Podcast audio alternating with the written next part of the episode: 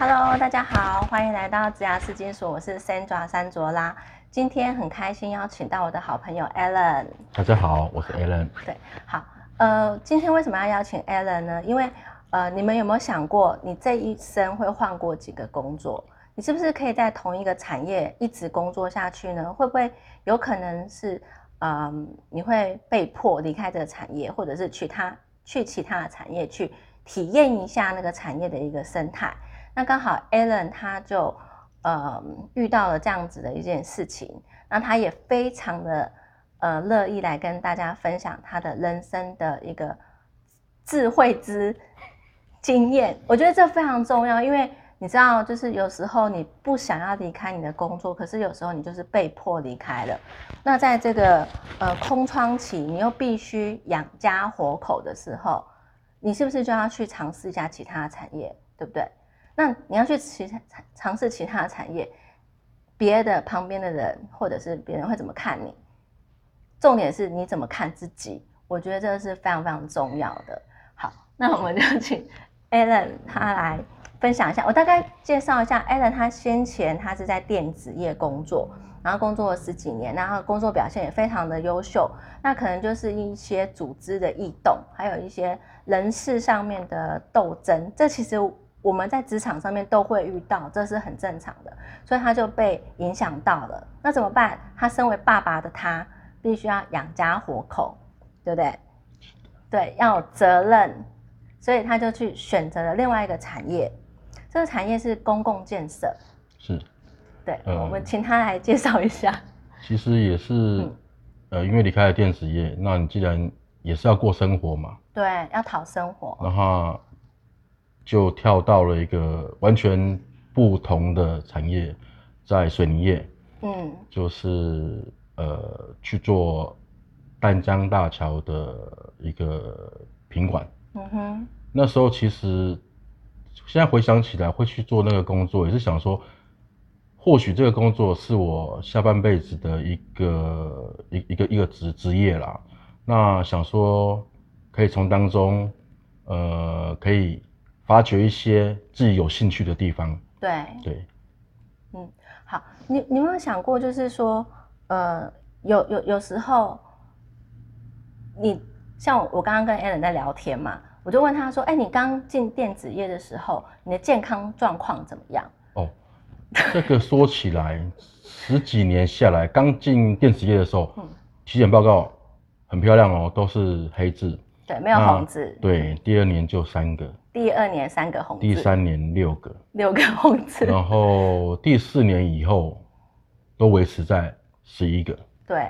对，虽然说我们自己的背景就是就是学这个行业嘛，那对，呃，做自己想做的东西，把它做成一个产品，是一件很快乐的事情。对。所以我们乐于工作。嗯哼。对，每天做的很晚，甚至说没有回家。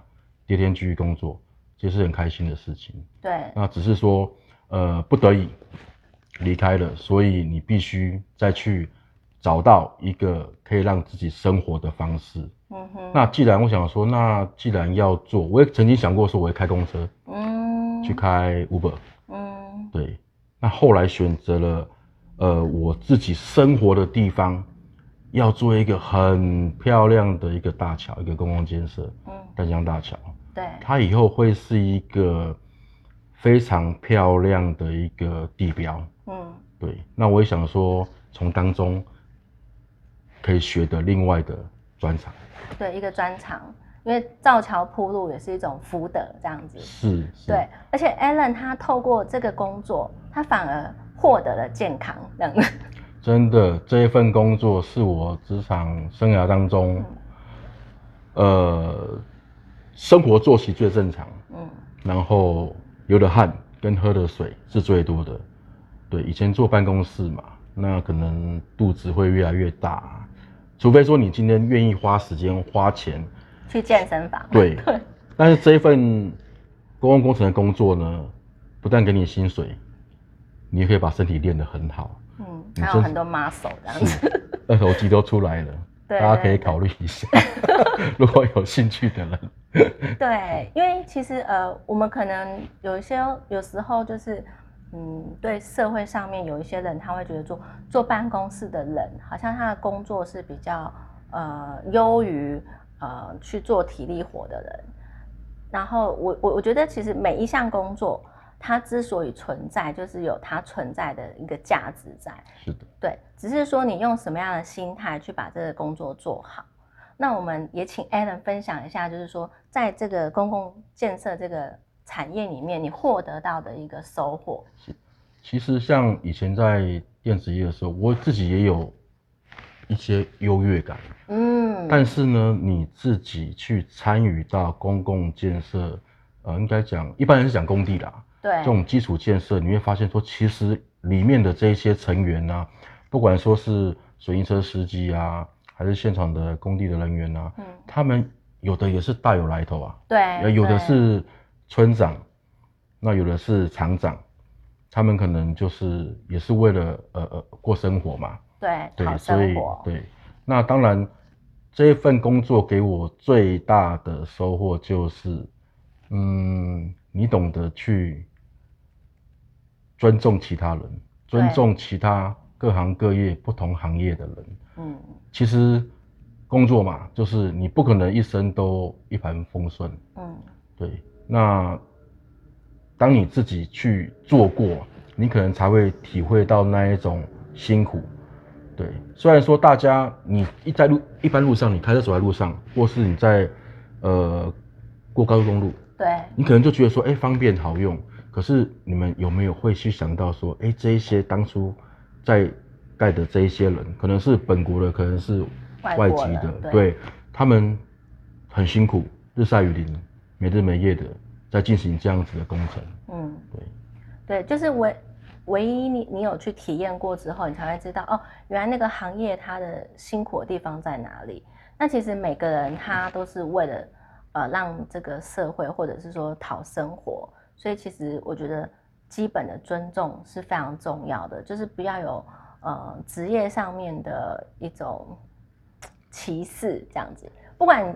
在频呃频道面前的你们在做什么工作？你们都很辛苦，辛苦你们了，这样子。应该说，呃，所有的工作啊，对，呃，虽然说现在的一些环境啊，会让大家觉得说，好像念书、做办公室，对，哦，才是比较好的。嗯，但是这一份工作让我学得的就是感激，感激。对，因为其实他也是在我最低潮的时候，对，我进入了这个行业，嗯，从当中我是一张对对对土木完全不同的白纸，但是我从当中学到了一些专业的知识，嗯哼哼，你们家住的房子，你知道它的水泥用的好不好吗？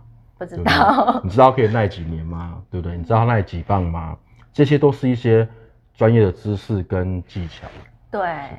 对，所以其实每一个行业它存在都有它的一个专业的门槛在那边，所以嗯，我们都要尊重每一个行业这样子。有时候自己开车或骑车在路上看到那一些辛苦工作的，呃，像马路上啊，会有一些辛苦工作的施工人员啊，你不要就觉得说，哎，他们在施工造成交通不便塞车，你可以摇下窗跟他们讲说辛苦了。